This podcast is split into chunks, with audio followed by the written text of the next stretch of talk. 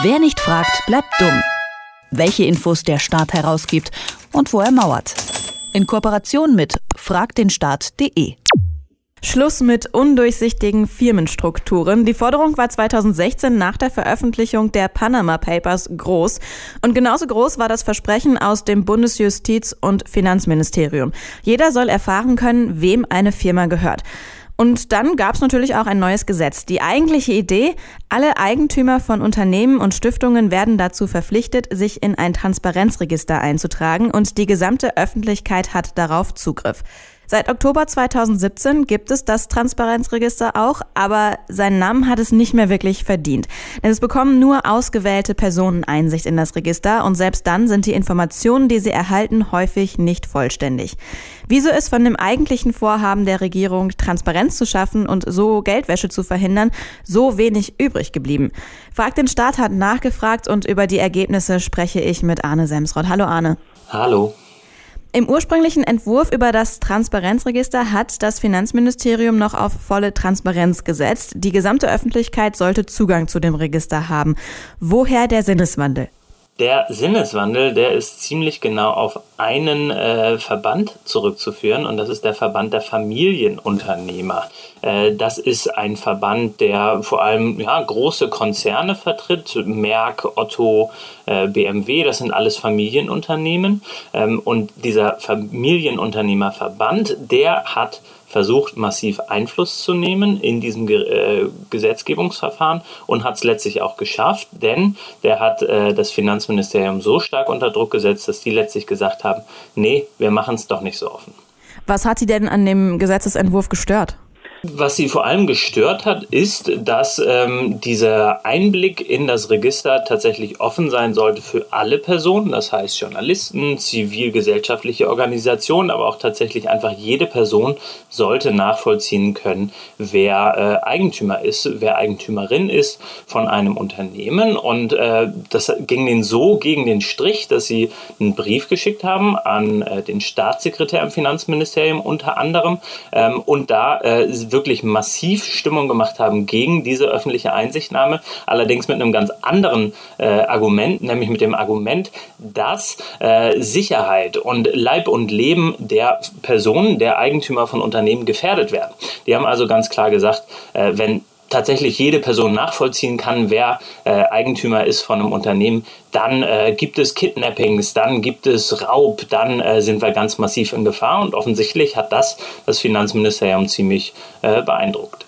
Ich höre bei dir schon so ein bisschen raus, diese Begründung ähm, ist jetzt nicht so ganz stichhaltig, oder?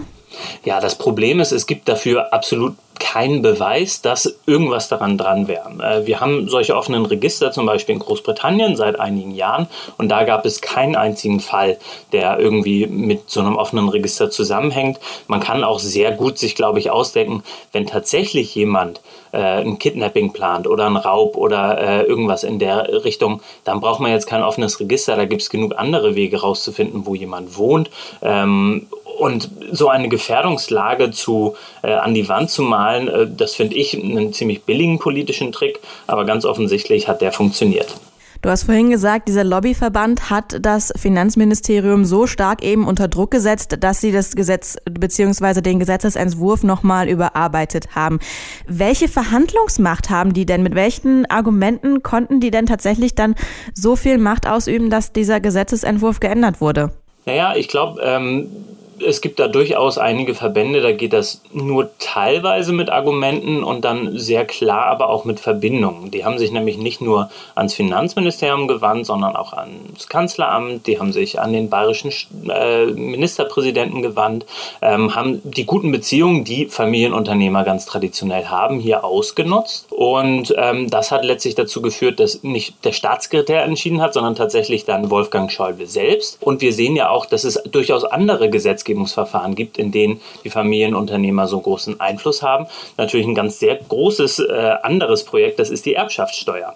Da haben sich äh, die Familienunternehmer seit Jahren auch massiv dagegen gewehrt, dass es eine Erbschaftssteuer wieder gibt. Und auch da hat das Finanzministerium lange gesagt, ja, okay, äh, wenn die Familienunternehmen, diese Milliardenunternehmen dagegen sind, dann machen wir da eben nichts. Warum haben die denn so großen Einfluss äh, in der Politik, die Lobbyunternehmen? Ich glaube, ähm, das ist so zweierlei. Das ist zum einen einfach eine, eine Marktmacht. Man kann natürlich als, als Milliardenkonzern sehr einfach immer ähm, Arbeitsplätze ins Spiel bringen. Das ist bei der Erbschaftssteuer passiert und das könnte ja äh, in, in so einem Fall durchaus auch äh, hier Einfluss nehmen, indem man sagt, äh, das gefährdet Arbeitsplätze. Wir stellen tausende Millionen Arbeitsplätze in Deutschland, die sind in Gefahr. Und zum anderen einfach sehr klar zu sagen, ähm, wir unterstützen euch, äh, Politiker, oder wir tun es eben nicht, wenn ihr andere politische Vorhaben habt. Und die Familienunternehmer, ähm, dieser Verband, der sitzt auch sehr gut und ich glaube, das zeigt auch so die Lobbymacht ganz gut. Die haben nämlich ihren Hauptsitz äh, am Brandenburger Tor in Berlin. Das heißt, in Laufweite, was sind das, vielleicht 50 Meter vom Bundestag entfernt. Ähm, und diese guten Beziehungen, die die haben, die spielen sie dann auch regelmäßig aus. Die EU hat inzwischen beschlossen, dass das Transparenzregister ab 2020 öffentlich zugänglich sein muss. Ist dann alles gut?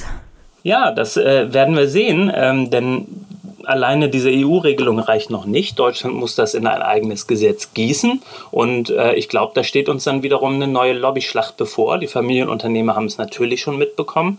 Ähm, die werden sich nicht komplett dagegen wehren können, aber die werden natürlich versuchen, eine Regelung zu finden in Deutschland, die das verwässert. Und insofern ist es, glaube ich, wichtig aufzupassen, zu schauen, was die Familienunternehmer da machen und auch nochmal klar zu machen, wie wichtig eigentlich solche offenen Register sind. Denn es geht natürlich gegen Geldwäsche, es geht gegen Steuerhinterziehung. Und nur wenn die Hinterleute hinter solchen Unternehmen klar werden, dann können zivilgesellschaftliche Organisationen, Journalisten, man hat das gesehen mit den Panama Papers und auch Behörden selbst besser arbeiten. Und ähm, ich glaube, dass die Interessen der Familienunternehmer da in eine deutlich andere Richtung laufen. Könnte man dann vielleicht auch denken, okay, Sie haben das Interesse, dass möglichst wenige Menschen über ihre Hintergründe informiert werden, dass sie da wirklich auch ich nenne es mal, Dreck am Stecken haben?